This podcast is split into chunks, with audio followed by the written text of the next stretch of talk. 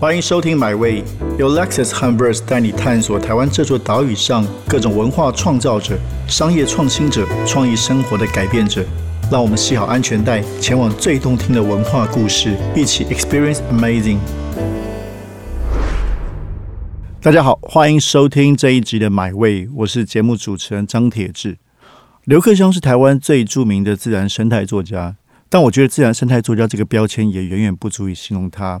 克襄老师写太多东西了，他写植物、写鸟、写人、写生活、写车站、写饮食。当然，我觉得更重要是写生活的本身。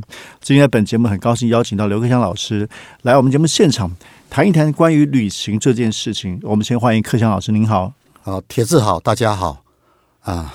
旅行，这个每一个人都在旅行。哎，我我先问刚才那个问题好不好？我的，你觉得通常什么样的标签适合你啊？我自然生态作家，你觉得哎会不会太狭窄？还是你会不喜欢什么样的标签？呃，都好哎，因为以前写鸟，人家称我鸟人。对啊，然后我去小朋友演讲，呃，因为通常都只有讲狗嘛，嗯，流浪狗，所以后来就获得一个绰号叫“流浪狗来了”，流浪狗来了。那我我觉得这个真的是我看这个克襄老师很多，我觉得你的眼光。就是说，你作为一个不管是旅行者或者一个观察者，你的眼睛是很特殊的，因为可以看到很多不同的东西。当你走上一个村落、一个山林的时候，因为很多人可能他专精一个部分，社会观察或者是自然观察，但您的眼光可以看到不同东西，是吗？你会怎么看待你所经过的这些路？呃，我尽量学习用一种博物学的方式，是，但这很困难呐。呃，博物学的方式可能就是。呃，应该是这么说了。这个学习里面是每一种东西看到的，我都会努力去好奇的探索它背后的可能性带来的东西。譬如我以最近举的一个例子，我最近在后里，就是前几天在后里的一个小弯路、农路的一个小弯处，看到一棵植物，那个植物我都从来没有看过。那我的队友里面刚好有一个植物的辨识的人。他刚好就看到说，哎，这个植物叫康复利，嗯，是一种台湾以前没有的康复利，哎，camphory 就是一种呃，英文叫 camphory，我们把它做康复利、巩固力很宽。那这种植物呢，摸起来像毛地黄，毛地黄是高山，你知道，它是一种碰到的话，你拿来吃就会中毒的一种非常漂亮的花植物。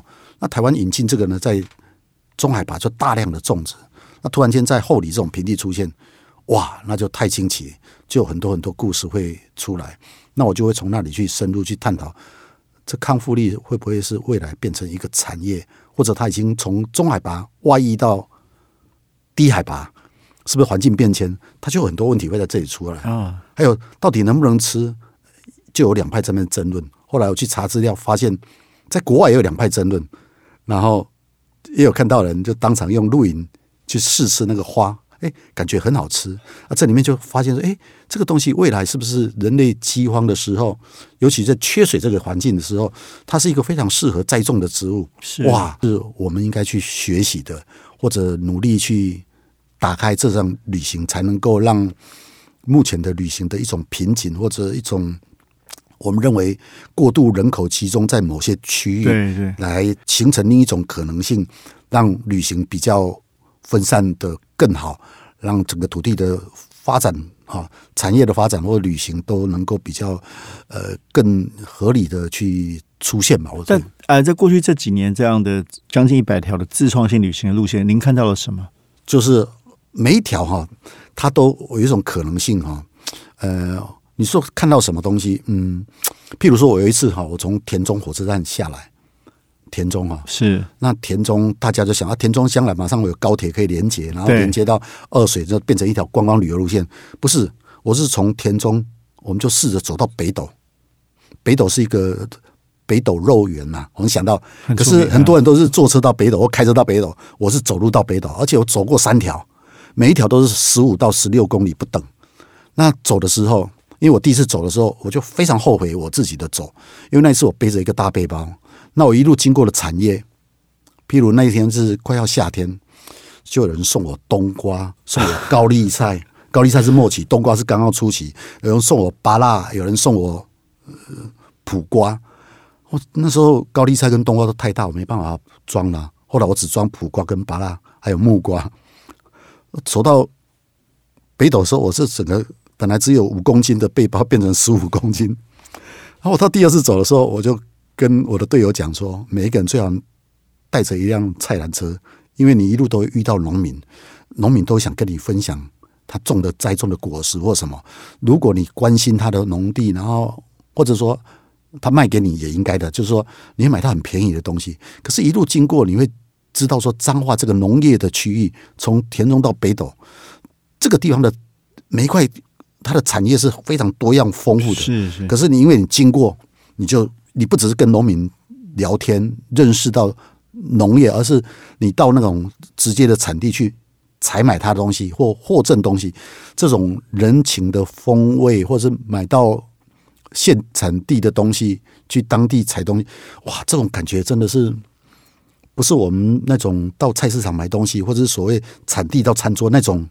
那种想象或者那种直接快乐，呃，是，你你只有透过这样走路，你才会获得这种很直接的撞击。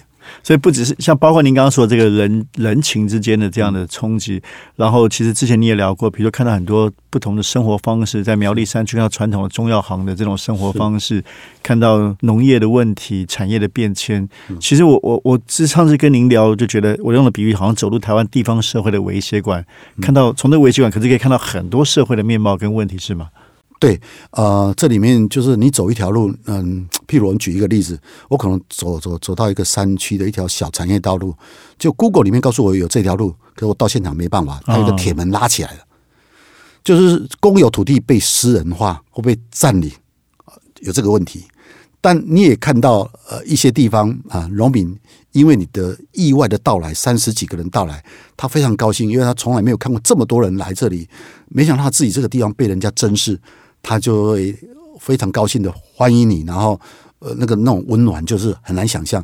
我就说，你走这个路，你不只是在走路，你会看到那个路的被公有化、会被侵占、会被开垦或者被保护，都会在这条路上，你会看到，嗯，看到这些问题，然后去思考这些问题。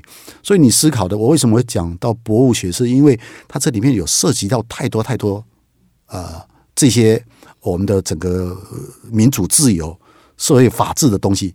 都会在这些走路的细节里面出现，是。包括最单纯的，作为一个走路的人，呃，我们常常有一个英文叫 walking meditation，就是走路禅，就是说你在这个走路的时候，你就算你都不认识这个，你只是一个只想跟着我，或者只想走路，就是什么都放空自己的，你也可以在走路里面去感受到一种人在走路里面找到一种律动。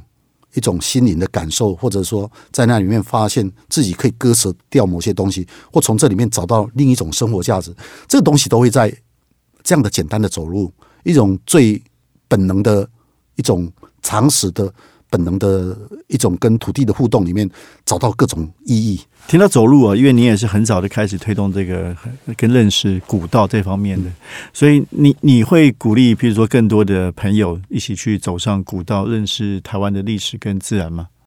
呃，早年呃，这个古道已经被应该说探勘到一个阶段，已经呃也不能说极致，就是说大部分都已经被被走过了。当然现在还是可以再走，但是我现在比较喜欢走的是。在浅山里面，透过迷路去找到一条过去曾经使用的产业道路，或过去曾经就是那个古道是一般的，因为古道的定义有很两种，一种是历史的古道，对对，现在被探高。我现在走的是所谓的古道，可能是两个村之间走路的古道，或产业道路。那这个产业道路为什么消失？我现在我在那里迷路，然后重新找出来，或这个古道把它找重新找到的时候，那里面会有很多的产业的东西。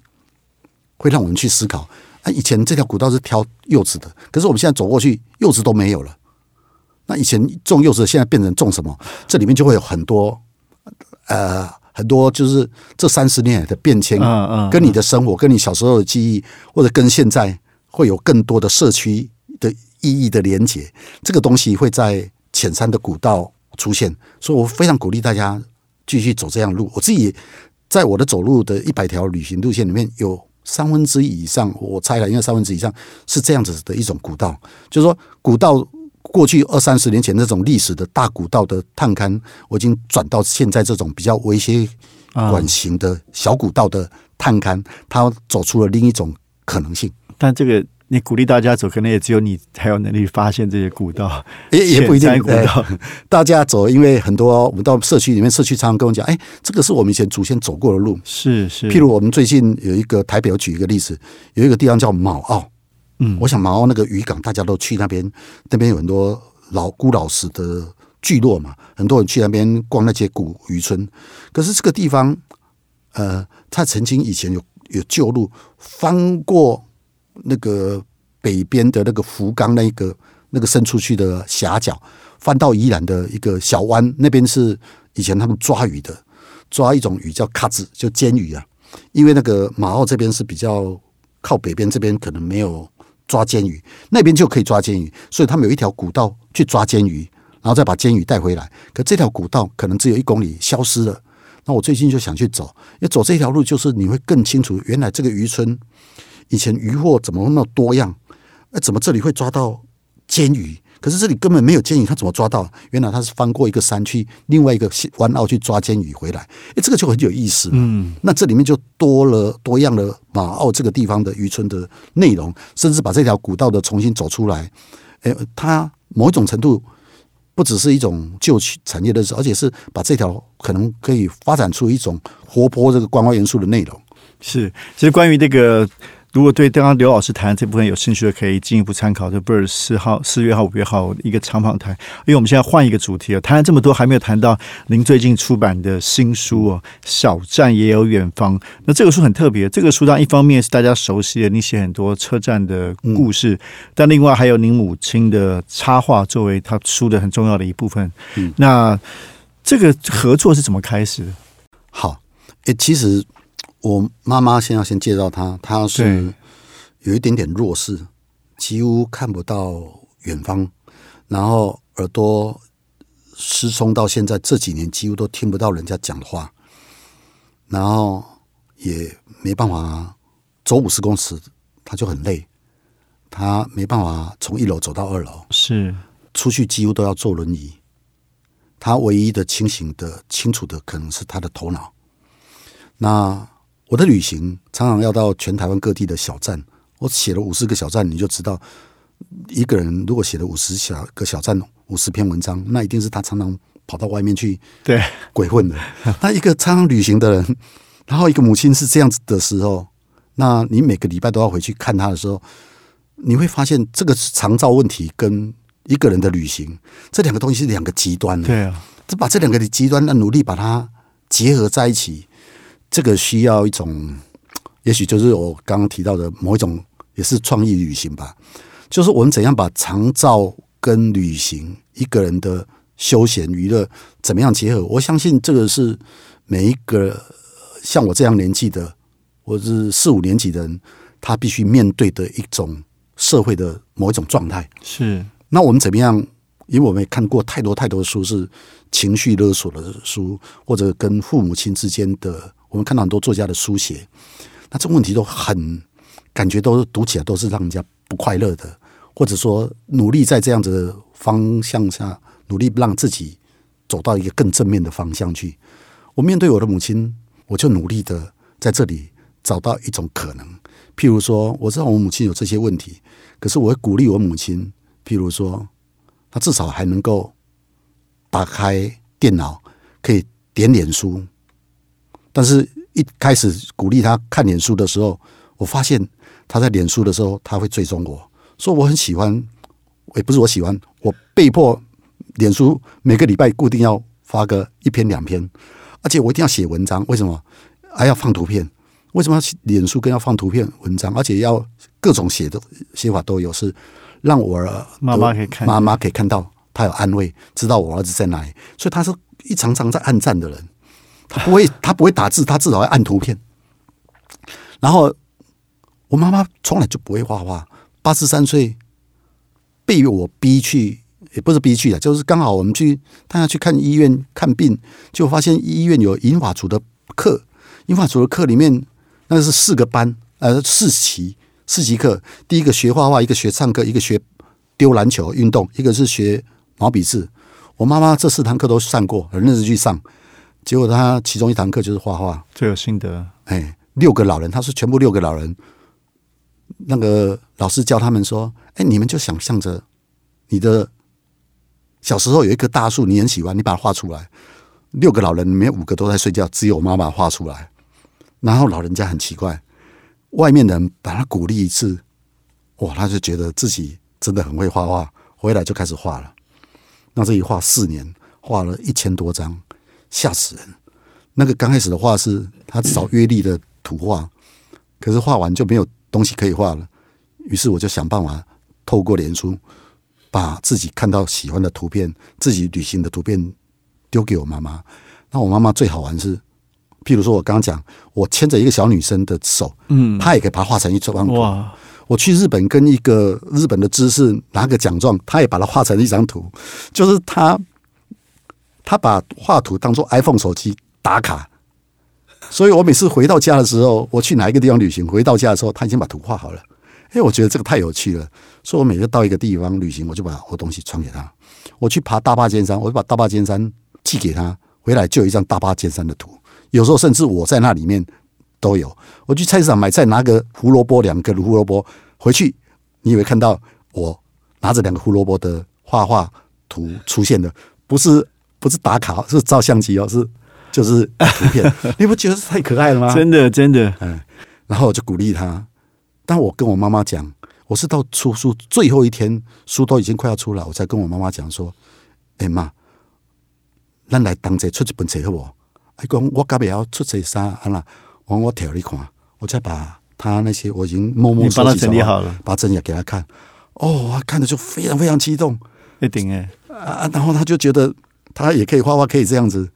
当然，所以人家问我说：“你是不是又吹了一本火车关于火车旅行书？”不是，我说我出了一本旅行的励志书，怎么样带着妈妈啊啊，就是怎样背负着他的，就是想象他背负在你的背包里面，他爸去旅行，那妈妈也背着你，在他的心，他脑海，他知道他没有办法跟儿子到远方，可是儿子会。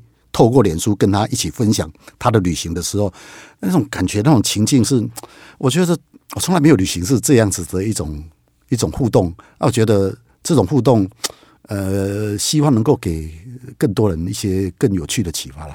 哦，真的是超级超级动人。所以这个书名《小站也有远方》，我我我自己诠释是不是有两个意思？对，就任何小站本来就有各种可能嘛。另外，当然是您透过母亲也可以看到远方。对你差不多。大概就讲出了这个可能，就小我是我我的旅行就是把小站当大站，嗯，大车站里面我就注意后站啊。当然还有一个意思就是取这个名字是因为跟母亲之间的关系。那个其实常照这个问题常常会在还没有这个互动里面，其实我情绪也是非常的不安，或者常常会有时候因为母亲我刚刚讲到的情况，你当然会有一些。不快乐，或者讲话就大声，后来就很后悔。你怎么可以跟母亲这么大声？然后后来，哎，慢慢的，透过这种车站旅行的时候，你也找到了平衡的东西。妈妈当然更快乐。其实我妈妈偷偷讲一个秘密哦，我妈妈在还没画画之前，她最喜欢就是看股票。那我是对这个完全不懂的。然后所以每次回去，她跟我讲她股票她赚多少或输多少。但书他不会讲，他赚了多少，他一直跟我讲，可是我一句话都不想。我说你不要跟我讲。那妈妈看到儿子都不想跟你对话，他最有兴趣，我不想跟他，他很难过的。那突然间他发现，我每次回去都问他：“哎，你画画最近怎样？”哦，他突然间发现，这是一个他找到了跟儿子的话题。他刚开始画画可能是讨好我，可到后来他画出生命来，画出乐趣来。所以他有一次我最感动的是，他有一次回去我说。哦，你莫怪你围回去啊！你要围得去，打刚坐三四点钟，你让你他动也掉，因为他有时候画的到后来就整个起不来，瘫在那里。我就会跟他讲说不要这样子。那他跟我怎么回答？他说我没有画画，我的生命意义在哪里？嗯，哦，讲到这里我就不忍心了。我说那你继续画吧。我觉得还好，那个几年前我有幸看过那个香港电台帮克香拍的纪录片，嗯，在也有有提到妈妈嘛，所以。提到这个你跟妈妈跟家人互动的时候，我比较会有画面。我觉得那个纪录片也是非常值得大家看。好，那最后一个问题，有时间有限，那柯老师走过这么多的路，对接下来你有什么样的旅行计划？除了中部这个自创心理群的持续之外，想探索什么样旅行的形式？以前经典杂志的叶美疗总编辑问我说：“呃，问我说，你这个年纪应该要写一本大书吧？嗯，很大的一种重要的书。”我一直想努力想跟一几个重要的。台湾的作家或曾经跟台湾有贡献的人，从透过他们的文献来跟他们对话，嗯，写出跟过去不一样的散文，就是除了现场实地的探勘之外，还能够回到过去的文献里面去爬书，找到更多的可能。我这样子想要尝试这样子的原因，是因为我们知道我们所走过的东西，以后未来的。写作者、创作者，或者甚至其他人，也会来检视你或了解你为什么要做什么。那你也应该在这个阶段性生命里面，应该也有一个往前看，去看过去的曾经在这个块土地走过的人，他们在这里，他们做过了什么？他们又有什么样东西刺激了我们？我们怎么样透过每一代、每一代的这样子的一种呃带出来的一些成绩，或者一些。他们曾经失败或挫败的东西的种种东西，让我们获得启发。我们也希望能够让未来的人也能够来做这样的检视。我试着这样子啊，想要写这样子的大书。那这个大的书会是什么样的东西？可能过个两三年，大家也许就会看到这个眉目。真的是非常期待。我觉得。大概也只有柯强老师可以处理这样，就是又又是历史，又是当代，又是自然，又是人文议题。那今天非常谢谢刘克强老师来到我们买位节目现场，那也非常期待这本大书可以早日出现。然后最后就刘老师这本新书《小站也有远方》，也请大家多多支持，非常的动人。再次谢谢柯强老师，谢谢。好，谢谢铁志，谢谢大家。